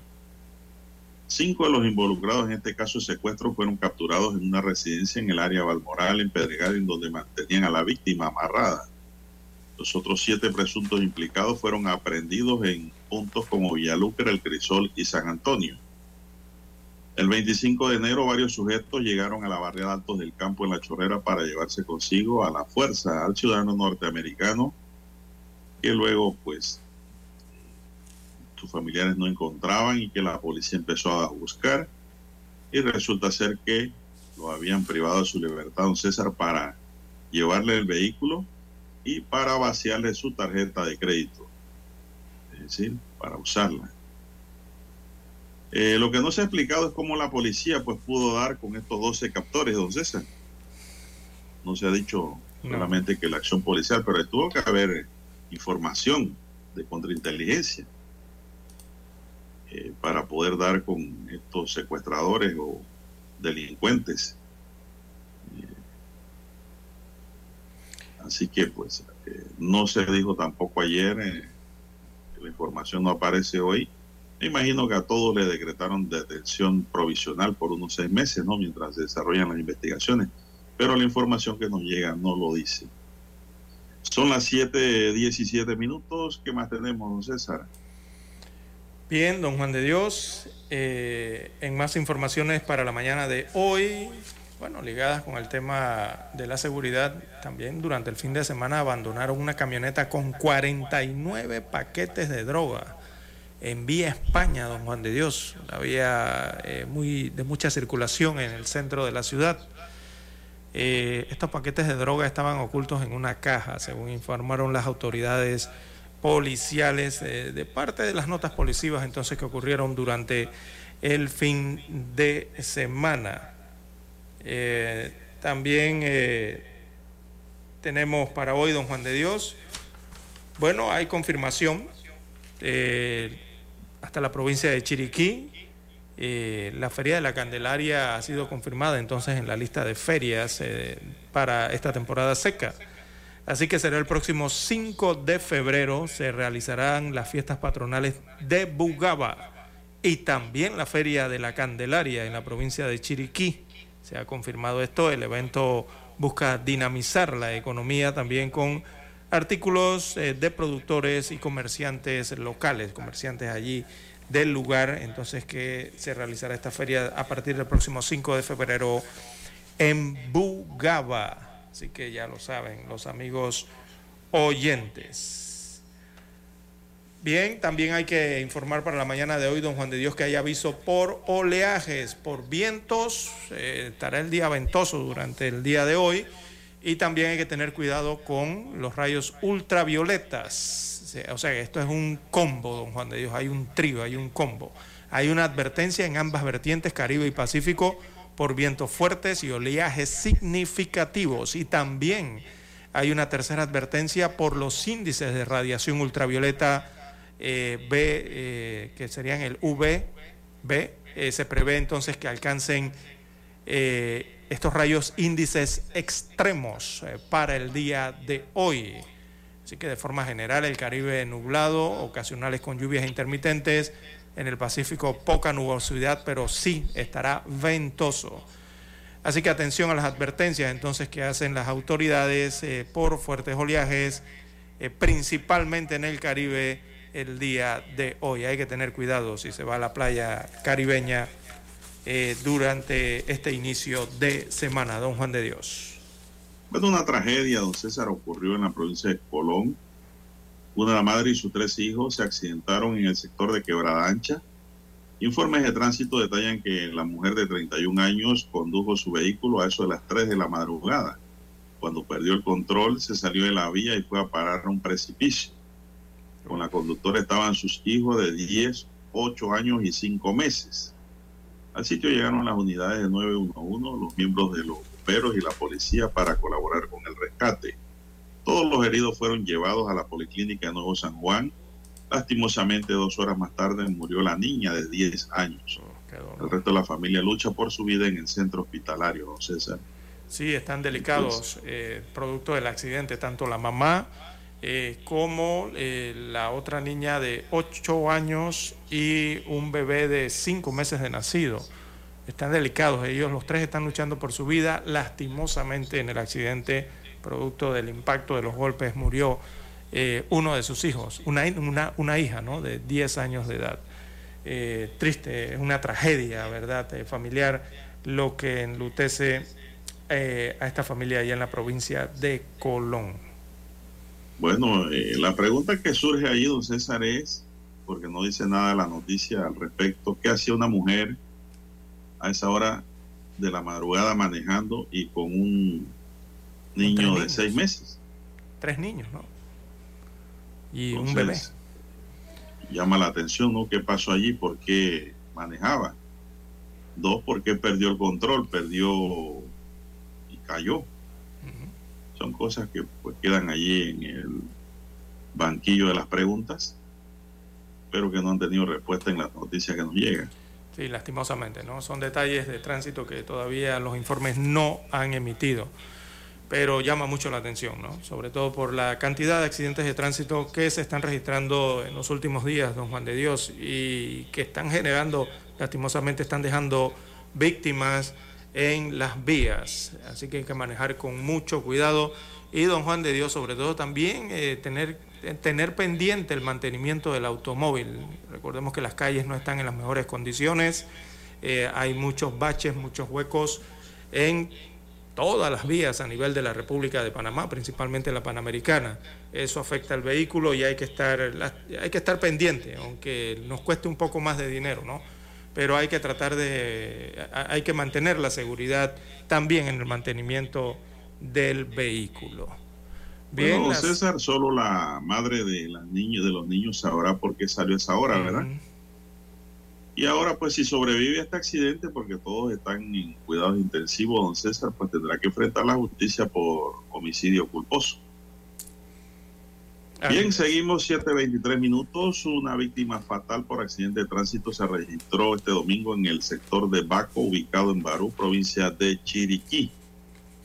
Se conoció que el hoyo occiso fue identificado como Felipe Solís, de 39 años, quien viajaba en su bicicleta cuando fue colisionado por un vehículo cuyo conductor se dio a la fuga. Fueron moradores del lugar quienes divisaron el cuerpo de la víctima tendido sobre el pavimento a eso de las 5 y 30 de la madrugada del domingo. A un lado del cadáver se mantenía la bicicleta en la que se transportaba. Eh, allí acudieron los peritos de accidentología, también del personal de medicina legal, para el levantamiento del cuerpo. Una vez finalizada la diligencia, se ordenó el traslado a la morgue judicial. Se trata de la primera víctima por accidente de tránsito en lo que va de este año en la provincia de Chiriquí, don César. Y ver allí, pues, a ver si dan también con el conductor responsable de esta muerte, por lo menos de la colisión, ¿no? Porque a veces la víctima es responsable de su propia muerte, don César también, pero eh, el que los conductores se asustan y prefieren fugarse de la escena y no enfrentar la situación.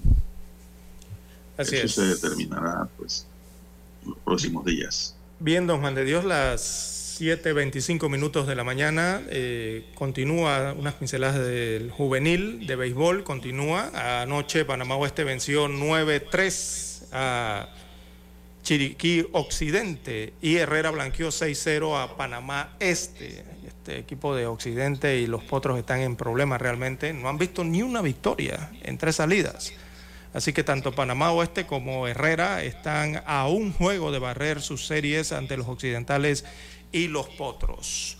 Bien, hoy hay béisbol aquí en Ciudad Capital, Don Juan de Dios, en el estadio Rod Caru. Se activa el Rod Caru. Así que viendo aquí los cuadros, eh, bueno, Coclé, Panamá Oeste y Herrera dominan cómodamente sus respectivas series frente a Panamá Metro, Chiriquí, Occidente y Panamá Este. Eh, mientras que la serie entre Bocas del Toro y Chiriquí está empatada a una victoria por bando. Hoy salen nuevamente a la cancha. Eh, esta noche los tortugueros llegan de visita al Valle de la Luna, allá en Chiriquí. Hoy hay partido en el Kenny Serracín de la ciudad de David, en tanto en la casa de los metropolitanos, acá en el estadio Rotcarú. Eh, ya está todo listo para recibir esta noche a la Leña Roja de Coclé para el tercer partido de la serie frente a Panamá Metro. Recordemos que cada serie es a siete partidos, es decir, el que gana cuatro pasa a las semifinales del torneo nacional de béisbol juvenil. Así está ¿Y la cuánto lleva la leña béisbol. roja? La leña roja lleva dos partidos consecutivos, Metro lleva dos perdidos consecutivos. Hoy juegan el tercer partido los coclesanos y los metropolitanos y también juegan su tercer partido eh, los de Bocas del Toro y también los chiricanos, don Juan de Dios, que también están complicados, ¿no? Bien, así está la situación Bueno, en el tarde de verano, César. ¿Cómo? Hay tarde de verano, estación seca. Así para es. ir a ver béisbol. Así es, don Juan de Dios. Hoy para los que quieren béisbol en el Estadio Nacional, aquí en Ciudad Panamá. ¿Te va para allá? Eh, sí, si Dios quiere, sí. Ah, bueno, nos vemos allá. Nos vemos. ¿Cómo no? Bien, se nos agotó el tiempo, dice Dani, en el tablero de controles. Dani también Badis.